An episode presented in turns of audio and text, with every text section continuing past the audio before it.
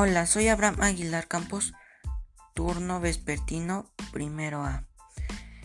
Y hoy les hablaré sobre la técnica y tecnología.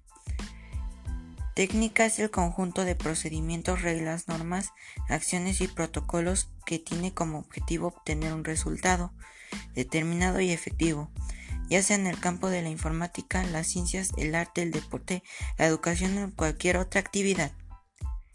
La tecnología es la aplicación de la ciencia a la resolución de problemas concretos. Constituye un conjunto de conocimientos científicamente ordenados que permiten diseñar y crear bienes o servicios. La tecnología son los medios materiales utilizados para alcanzar un objetivo y la técnica son los procesos aplicados a la tecnología. Son diferentes pero complementarias.